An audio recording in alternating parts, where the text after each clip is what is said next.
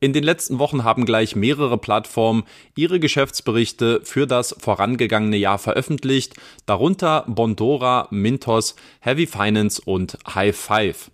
Aus diesem Grund möchte ich heute mal kurz und knapp auf die wichtigsten Ergebnisse von den eben genannten Plattformen eingehen und wie ich diese bewerte. Nach dem Intro geht's los. Viel Spaß mit dem heutigen Video.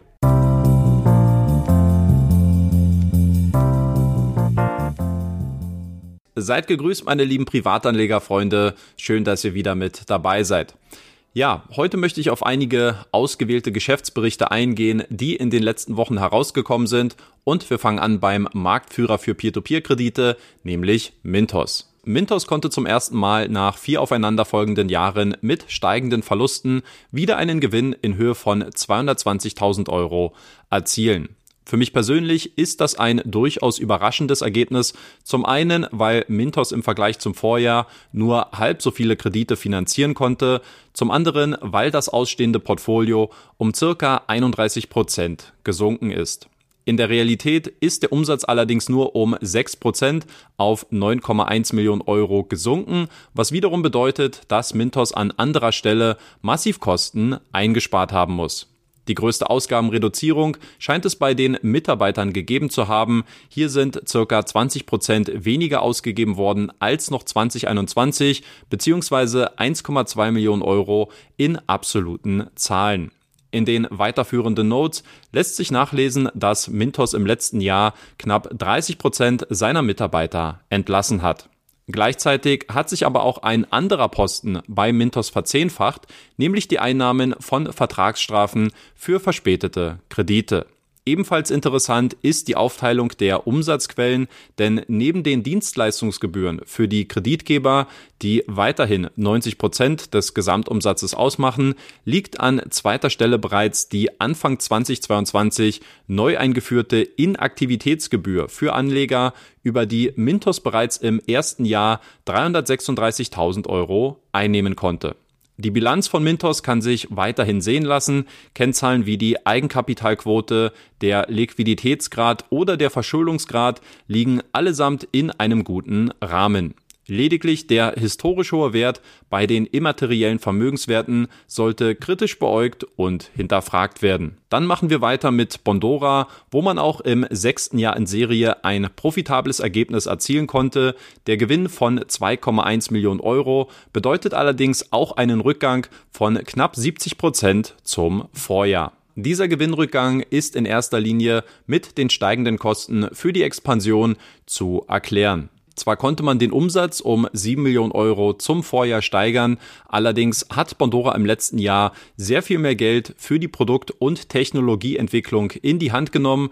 Die Ausgaben für Werbung und Marketing sind um 3 Millionen Euro gestiegen und auch die 48 neu hinzugekommenen Arbeitnehmer haben fast zu einer Verdopplung bei den Mitarbeiterausgaben geführt.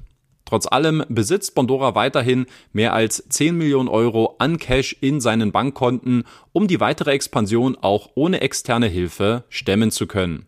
Die finanzielle Stabilität ist und bleibt aus meiner Sicht der größte Trumpf der Plattform, was sich auch in den starken Finanzkennzahlen in der Bilanz ablesen lässt. Die Eigenkapitalquote liegt bei bockstarken 78 Prozent.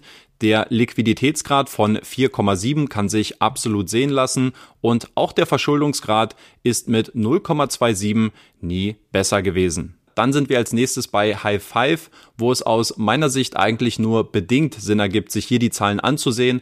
Ich aber genau deshalb ein paar Worte darüber verlieren möchte und auch was der CEO selbst vor einigen Wochen zu mir gesagt hat. Grund dafür ist das sogenannte Creative Accounting, also die kreative Buchführung, die eine verlässliche Einordnung der Zahlen so gut wie unmöglich macht. Während sich bei Mintos oder Bondora die größten Ausgaben auf Posten wie die Mitarbeiter, die IT und das Marketing aufteilen, wird bei High Five offensichtlich, dass hier nicht alle Aufwendungen der Plattform eine Berücksichtigung finden. Zum Beispiel hat die Plattform nicht einen einzigen Cent für die Ausgaben seiner Mitarbeiter verbucht, was bedeutet, dass diese Kosten entweder über die Muttergesellschaft oder aber in Teilen über das Unternehmen des Mehrheitsgesellschafters abgerechnet worden sind. Dass es sich bei High Five womöglich um eine Art Non-Profit-Organisation handelt, bei der nur ehrenamtliche Mitarbeiter angestellt sind, ist zumindest nach meinem Wissen nicht bekannt. Auch bei den Ausgaben für die IT,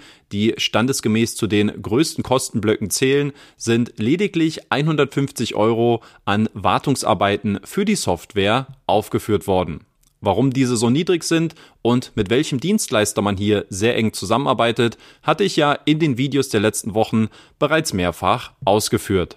Also, um es kurz zu machen, die Buchführung von High Five funktioniert hier etwas anders als bei anderen und geläufigen Peer-to-Peer-Plattformen, weshalb sehr viele Ausgaben sehr wahrscheinlich in anderen Bilanzen auftauchen werden, was wiederum eine Bewertung des Geschäftsberichts extrem schwierig macht. Ende März hatte ich den High Five CEO in einem Interview darauf angesprochen, wie groß denn das Portfolio bei der Plattform sein müsste, damit man profitabel sei.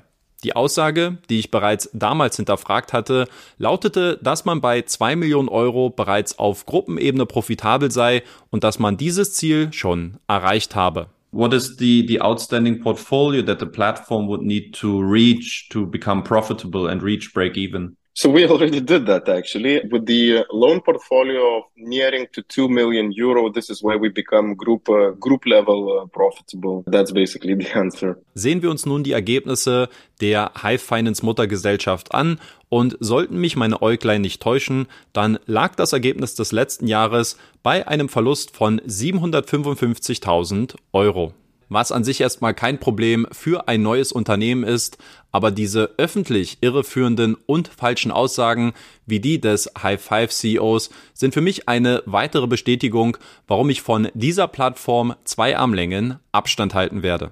Und zum Abschluss blicken wir auch noch auf die Ergebnisse von Heavy Finance, die 2022 ihr zweites vollständiges Geschäftsjahr abschließen konnten. Hier hat sich der Verlust auf ca. 1,1 Millionen Euro verdoppelt, ebenso wie der Umsatz, der von 700.000 Euro auf nunmehr 1,36 Millionen Euro angestiegen ist. Der Auditor hat zudem im Geschäftsbericht auf eine erhebliche Unsicherheit bezüglich der Unternehmensfortführung verwiesen, da die kurzfristigen Verbindlichkeiten die kurzfristigen Vermögenswerte um circa 72.000 Euro übersteigen würden bei einer Eigenkapitalbilanz von nur 58.000 Euro. Ein berechtigter Punkt, der auf jeden Fall verdeutlicht, dass Heavy Finance eine auf Kante genähte Peer-to-Peer-Plattform ist, was aber für ein mit Risikokapital finanziertes Unternehmen, welches keine kurzfristige Rentabilität anstrebt, allerdings auch nicht ungewöhnlich ist. Insofern sehe ich jetzt auch aufgrund der jüngsten 3 Millionen Euro Seed-Finanzierung keine akute Gefahr, was die kurzfristige Fortführung der Plattformaktivitäten angeht. Wenn ihr euch für weitere Auswertungen der neuesten Geschäftsberichte interessiert, dann schaut gerne in den Erfahrungsberichten auf meinem Blog vorbei. Dort gibt es immer die aktuellen Zahlen von insgesamt 23 Plattformen. Vielen lieben Dank fürs Zuschauen in dieser Woche. Nächsten Samstag geht es dann weiter mit dem Depot-Update. Bis dahin, Leute, haut rein und ciao.